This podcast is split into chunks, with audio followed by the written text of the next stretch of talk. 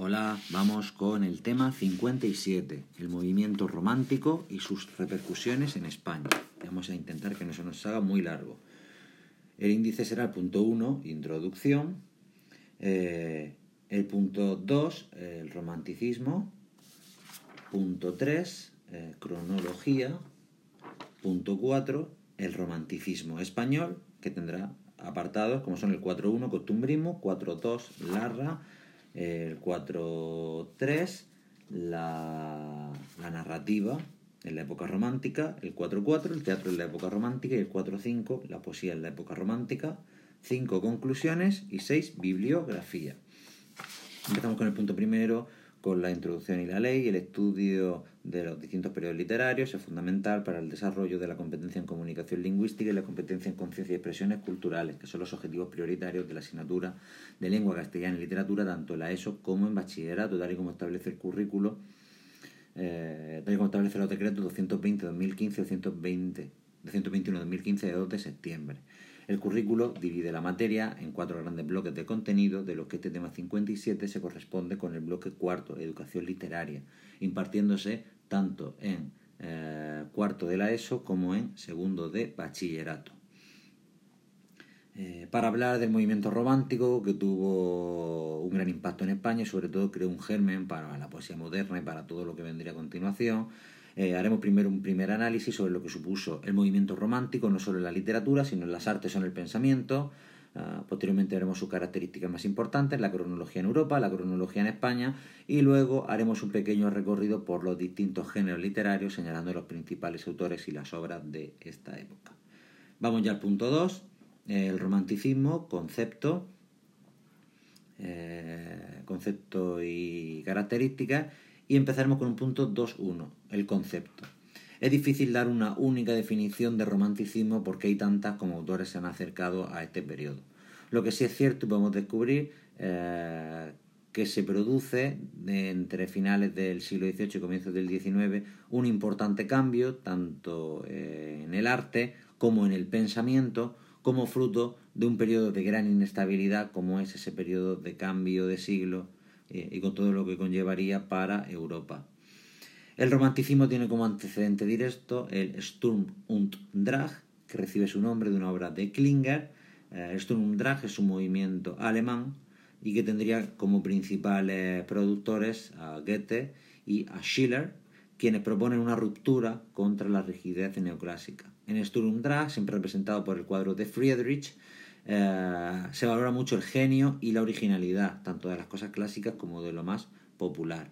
Este movimiento de Alemania pasaría posteriormente a Inglaterra, Francia y llegaría a España consolidado como romanticismo. En cuanto al propio término, eh, se impone desde el tradicional román, eh, novela, pero que también alude a, lo novelesco, aquello que es contrario de lo clásico, aquello que tiene lo maravilloso, y se acabaría imponiendo el término romántico.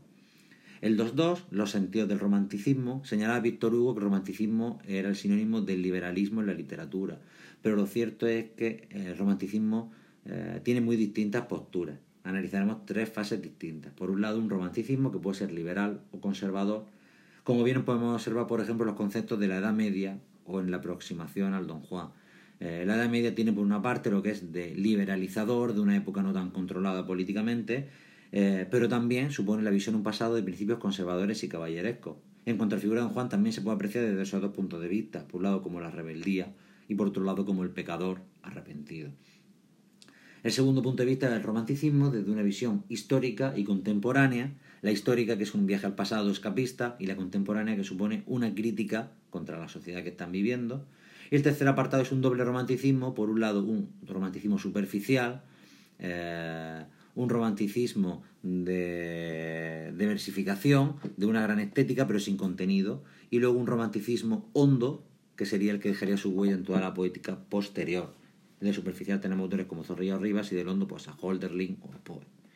Punto 2.3, las características, empezamos por el 2.3.1, las contradicciones. Como señala Busoño, lo más destacado del romanticismo es lo antitético. Los autores hablan del pasado y del futuro, de lo cosmopolita y de lo nacionalista, del suicidio y del entusiasmo, de la vida y de la muerte pero también lo reflejan no solo temáticamente, sino también en los aspectos formales. Y como señala Busoño, esto provoca un profundo sentimiento individualista y una obra poética muy distinta. El segundo apartado es la vista al pasado, especialmente a la Edad Media, al gótico, a Dante, pero también a Shakespeare y a Calderón como modelos anticlásicos. Y también supone una visión del orientalismo. En tercer lugar, el estereotipo del héroe romántico, que bebe del joven Werder de Goethe, pero sobre todo de la persona real de Lord Byron. Un romántico ah, que sufre, un romántico melancólico y sobre todo que tiene una angustia existencial que le lleva a la depresión y al mal del siglo, que será el suicidio tan de moda en la época. Recordemos lo que pasó con el joven Werder.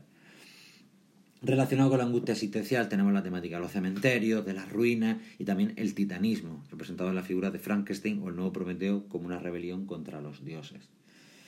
El cuarto punto es el determinismo social, que se produce como característica, y también un compromiso social que van demostrando los autores conforme avanza el romanticismo.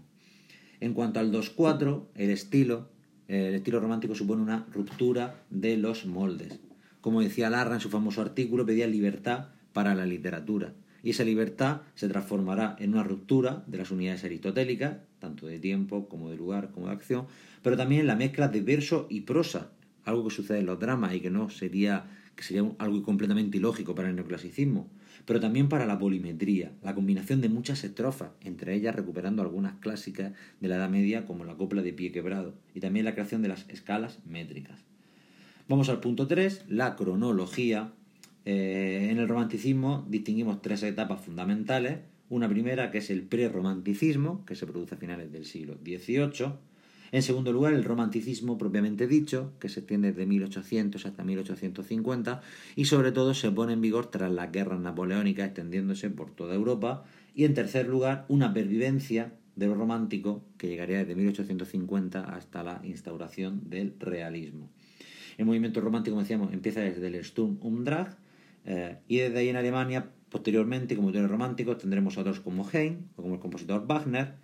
En Francia tendremos a Chateaubriand, tendremos a Victor Hugo o tendremos ya Stendhal, que supone el paso del romanticismo al realismo. En Italia tendremos a Leopardi, en Estados Unidos a Poe o Washington Irving y en Inglaterra figuras como la de Walter Scott, Lord Byron, eh, Percy Shelley o John Keats. Vayamos al punto cuarto, un punto amplio, que se llama el romanticismo español, y señalaremos diciendo que el romanticismo español tiene una difícil datación por las especiales circunstancias. Hay autores como Peirce, P-E-E-R-S, que dicen que apenas existe. Lo cierto es que con la constitución de las Cortes de Cádiz y con la promulgación de la, de la Constitución Española de 1812, de la PEPA, se crea el marco propicio para que triunfe el romanticismo y el liberalismo, eh, pero sin embargo no sucede así, los escritores no se imponen y con la vuelta de Fernando VII son muy pocas las muestras románticas que hay en España, mientras que en Europa el romanticismo se pone de moda. Sí podemos señalar como ejemplo de esas muestras románticas, por un lado, la famosa discusión sobre el teatro de Calderón entre Bol de Faber y Mora, por otro lado, la creación de la revista El Europeo, donde empezaron a surgir los primeros textos románticos, eh, pero sobre todo, pues tras la muerte de Fernando VII, cuando realmente aparecen los escritores románticos, pero este periodo se extiende durante muy poco tiempo, apenas una década. Las tempranas muertes de Larra y Espronceda y el conservadurismo posterior de Rivas o de Zorrilla, que se volverán conservadores, hará que el romanticismo tenga poca vigencia. Sí quedará supervivencia en una tercera etapa en el posromanticismo, con autores como Becker o Rosalía que fundarían la poesía moderna española. Dentro del punto cuarto vamos a ver un primer punto que es el costumbrismo, y es que se pone completamente de moda y alcanza su punto álgido eh, el costumbrismo, el costumbrismo como la pintura de costumbre, que en España se basa en dos características, por un lado la observación y por otro lado un carácter moralizante. El costumbrismo se desarrolla en artículos periodísticos, pero posteriormente pasará también a la novela. Y esa profunda observación que supone el costumbrismo sería uno de los gérmenes de la novela decimonónica, de la novela realista. Distingue Ferrera tres etapas distintas o tres tipos distintos de costumbrismo. En primer lugar, un costumbrismo satírico, de principios de siglo, uno político, tras la guerra de independencia, y uno tercero puro, que sería el que realmente triunfaría en España. Entre los principales autores destacamos a Estebanez Calderón, eh, que sería de gran influencia para crear la novela andaluza realista, donde destacamos su obra Las escenas andaluzas. También Mesoneros Romanos, un autor eh, que destaca por su nacionalismo y porque sus creaciones costumbristas son sobre todo cuadros fotográficos de una gran precisión. y entre sus obras destaca escenas matritenses. Tenemos, por tanto, Esteban Escalderón con las escenas andaluzas y Mesonero Romano con las escenas matritenses. Vamos al punto 2, Mariano José de Larra, 1809-1837, murió con solo 28 eh, años. De Larra tenemos que decir que tiene una vida auténticamente romántica, eh, una vida caracterizada por la boda, por las amantes, por sus continuas apariciones en los periódicos y por su trágica muerte suicidándose con un tiro en la cabeza. Larra es recordado sobre todo como es autor, como autor de, de artículos y para ello utilizó diversos seudónimos como son el duende satírico, el pobrecito hablador, el bachiller Juan Pérez de Munguía o Fígaro. Entre las principales publicaciones en las que aparecieron sus artículos está la revista española, El Español y El Mundo. Eh, también apareció una colección de sus artículos impresa con diversos cambios. En cuanto a sus fuentes, tenemos autores como Cervantes, Vélez de Guevara, Mateo Alemán y sobre todo Quevedo. Además, autores franceses, ingleses y alemanes. El estilo de Larra es claro, directo, sencillo, pero muy culto. Sobre todo destaca su utilización del humor, de la ironía, del sarcasmo y del juego de contrarios que utiliza para mofarse de la sociedad de su época. En sus últimos artículos, como El Día de Difuntos de 1836 o La Nochebuena de 1836, se convierte en un autor pesimista. Por lo tanto, hemos visto su su seudónimo, la revista en la que escribe, las fuentes y su estilo. Vamos a la selección de sus artículos. En primer lugar, eh, una selección que debemos a Zabala, una clasificación que debemos a Zabala. En primer lugar, los costumbristas. Pero no solo supone una fotografía como hacía eh, Mesonero Romano, sino que también tiene una importante crítica. Entre los temas tenemos el atraso de la vida social española, como hacen Vuelve usted mañana o en Corridas de Toro. En segundo lugar, la educación, como en casarse pronto y mal, y en tercer lugar la pintura de tipos, como hacen los calaveras. El segundo tipo de artículos son los políticos tras la muerte de Fernando VII y contra las posturas conservadoras, como por ejemplo Carta de un liberal de acá. También critica fuertemente la censura. En tercer lugar, los literarios, donde destaca Literatura, de 1836, que es una declaración de principio en la que propone una, literatura nueva y libre, también realiza muchas críticas a los dramas románticos, aunque posteriormente acabarán gustándole. Eh, alaba a Moratín y habla sobre diversos géneros. De estos artículos que son puramente literarios porque son prácticamente narraciones. Vamos al apartado 4.3, la novela de la época romántica. Eh, encontramos que la decadencia del género narrativo en el siglo XVIII se extiende al comienzo de la época romántica y hasta 1830. Señala Ferreras que se publican muchas obras en este periodo, pero que son de muy poca calidad. Sin embargo, a partir de 1834 y tras la muerte de Fernando VII, como señala Zavala, la novela adquiere un gran prestigio. Eh, y se impone sobre todo primero por las traducciones. Autores como Chateaubriand, Dumas, Scott o Hugo se ponen de moda y hacen posible la novela romántica española. En cuanto a los subgéneros, como señala Ferrera, tenemos que dividir dos partes. Por un lado, los subgéneros antes del 30 y luego después del 30 cuando se produce la eclosión de la novela. Antes del 30 encontramos novelas sin mayor calidad de tipo moral, sentimental, de terror o anticlericales.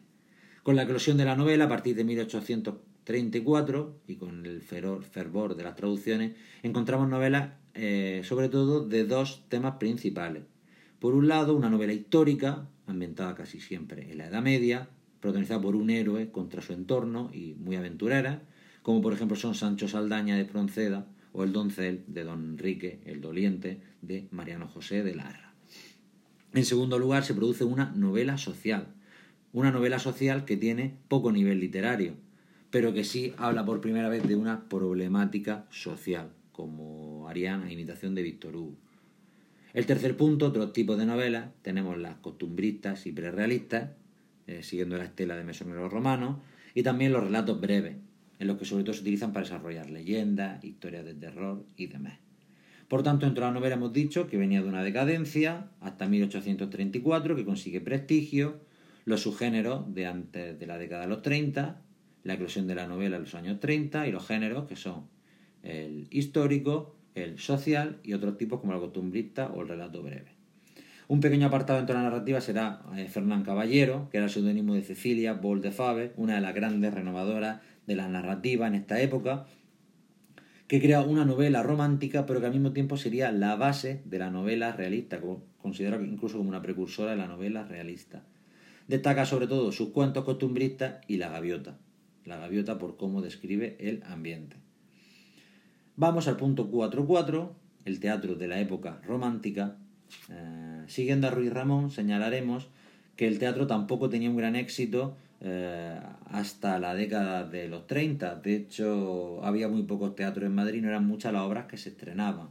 Eh, sin embargo, a partir de esa década de 1830, el, teatro se convierte en un gran fenómeno de masa.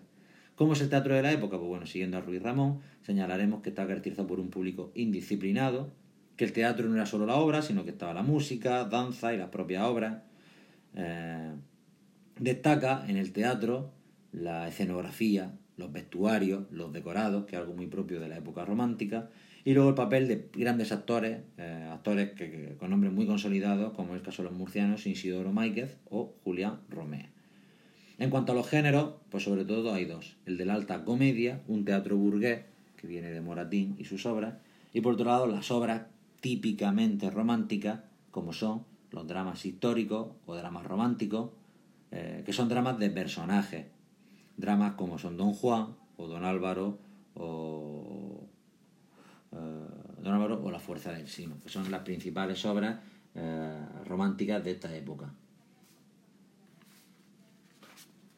En cuanto a los autores, pasando a otro apartado, primero tenemos los autores de transición, como Martínez de la Rosa o Bretón de los Herreros. Posteriormente, un autor que aunque por su edad tendría que ser de transición, fundamenta, funda el teatro romántico, como es Ángel Saavedra, el duque de Rivas, porque con Don Álvaro o La Fuerza del Sino, con su estreno, explota el teatro romántico a mediados de la década de los 30, consigue Don Álvaro un enorme éxito y hace que el romanticismo triunfe en todos los sentidos, pero especial teatralmente. Aparte del Duque de Rivas, tenemos que señalar otros autores como Larra, con su obra Macías, que como señala Ruiz Ramón, no tiene la calidad de sus artículos periodísticos, también Hartzenbusch, Hart, con Z, Hartzenbusch, con su obra Los amantes de Teruel, pero especialmente el autor romántico por antonomasia es Zorrilla. Zorrilla es un autor caracterizado por tener una vida romántica, viajes por el mundo, apuros económicos, todas sus aventuras incluso en ultramar, en México, pero también es la obra de un ágil versificador, de un autor que, como señala Ruiz Ramón, destaca por su teatralidad, como pocos autores. Eh, un autor cuyo, cuyas obras son recordadas, se siguen repitiendo, se siguen interpretando, especialmente esa obra inmortal que es Don Juan Tenorio, que decía eh, el propio Zorrilla en su época que durante el mes de noviembre los actores, los empresarios, los teatros vivían gracias a él. Y es cierto que todavía se sigue, se sigue conservando esa tradición de representar por todos los santos el Don Juan Tenorio. Aparte de esta obra, tenemos que destacar de José Zorrilla su obra Traidor, Inconfeso y Mártir.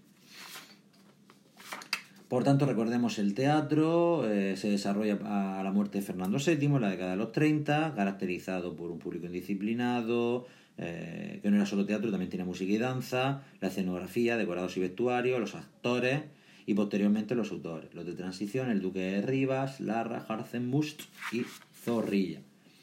Por último, el apartado 4.5, la poesía de la época romántica. Si bien hemos dicho que el teatro eh, y que la novela tardan en consolidarse dentro de la época romántica hasta la década de los 30, peor sería con la poesía, que sería más tardía y no llegaría a tener real éxito o real importancia hasta la década de 1840. Eh, la poesía sigue un proceso que parte desde el neoclasicismo hasta el romanticismo puro para posteriormente eh, llegar a los ecos del posromanticismo y de Becker. Vamos a señalar las épocas. La primera es la de transición, eh, una poesía de carácter dieciochesca y neoclásica, con autores como Mauri o Mora, que empieza a renovarse con la vuelta del exilio de Martínez de la Rosa y el Duque de Rivas. Esto vale para todos los apartados. Martínez de la Rosa y el Duque de Rivas son exiliados y cuando vuelven tras la muerte de Fernando VII importan eh, todo lo que hayan visto en el extranjero sobre el romanticismo. En cuanto a Martínez de la Rosa, destacaremos sobre el cementerio de Momo, Momo con mayúscula, y en cuanto al Duque de Rivas, sus romances históricos. Al igual que sucedió con Don Álvaro, los romances históricos de Rivas son la piedra sobre la que se fundamenta y se funda el romanticismo español. En segundo lugar, José de Espronceda, nacido en Almendralejo en 1808, muere en 1842 y es el poeta más destacado de este periodo. Espronceda está caracterizado por una vida liberal, por el exilio, por su carácter político, ah, por pertenecer a la sociedad secreta de los numantinos, por ser un exaltado toda su vida y poéticamente por sentir el influjo de Byron, que sería siempre su ejemplo a seguir. En la obra de Espronceda distinguimos cinco fases principales. La primera, de un carácter clásico y dieciochesco, una segunda del romanticismo histórico, una tercera etapa del romanticismo, pero caracterizado por lo antisocial, donde escribe poemas como La canción del pirata, ese personaje marginal, o también una obra larga como es El estudiante de Salamanca. En cuarto lugar, tiene una, una trayectoria social y política. Y por último, la última, la quinta, probablemente la más importante, que es la del humorismo, la del sarcástico, con su obra El Diablo Mundo, en la que se incluye como un apartado el canto a Teresa, una gran poesía lírica. Eh, seguiremos con el apartado siguiente, después de la transición y Espronceda tenemos el Círculo de Espronceda, formado por un grupo de amigos e imitadores que darían a conocer la obra de Espronceda una vez muerto y que seguirían su, su, su postulado para propagar el romanticismo. Entre ellos destaca de nuevo José de Zorrilla, un autor que poéticamente destaca por su fecundidad, por la ceredidad por eh, ese ritmo y esa apariencia que hace que su poesía no fuera trabajada. Especialmente destacan sus leyendas. Y por último, no podemos terminar el apartado sin de otros poetas, especialmente Becker, porque en la década de los 60 fundaría el posromanticismo. Con todo este sustrato llegaría al posromanticismo, que sería la tendencia lírica dominante desde entonces y hasta la actualidad. Ese posromanticismo de Becker fundaría la poesía moderna, y hay que mencionarla. En cuanto a las conclusiones, como señala Albor, encontramos en la crítica dos posturas encontradas por los autores que dicen que el romanticismo en España fue una época dorada, sobre todo si lo comparamos con el siglo XVIII, y otros autores que dicen que tiene poco valor estético, que tiene mucha forma y una grandilocuencia, pero poco fondo. Es cierto que del romanticismo eh, apenas nos han legado unas cuantas obras y unos cuantos autores, Zorrilla, Espronceda, Larra, eh, los artículos de Larra, El Diablo Mundo de Pronceda, pero también es cierto que se pasa un paso imprescindible en la evolución literaria. Sin el romanticismo, la literatura española no habría avanzado, y lo hace sobre todo en dos direcciones. Por un lado, la del costumbrismo, hacia el realismo, y por otro lado, la del intimismo del posromanticismo, que sería, como decíamos, la fundación de la poesía moderna. Por lo tanto, las conclusiones, hay muchas posturas distintas, pero sí nos han leído unas cuantas obras y que se trata sobre todo de un paso imprescindible en la evolución literaria. En cuanto a la bibliografía, apartado 6, Albor, JL 1975, Historia de la Literatura Española, Madrid, Gredos. Busoño, Carlos, 1981, Épocas Literarias y Evolución, Madrid, Gredos. Ferreras, JI, en 2009, La novela en España, Madrid, Ediciones del Laberinto. Martín, de Riquer, en el 84, Historia de la Literatura Universal, Barcelona Planeta. Ruiz Ramón F. en 1981, Historia del Teatro Español, Madrid Cátedra.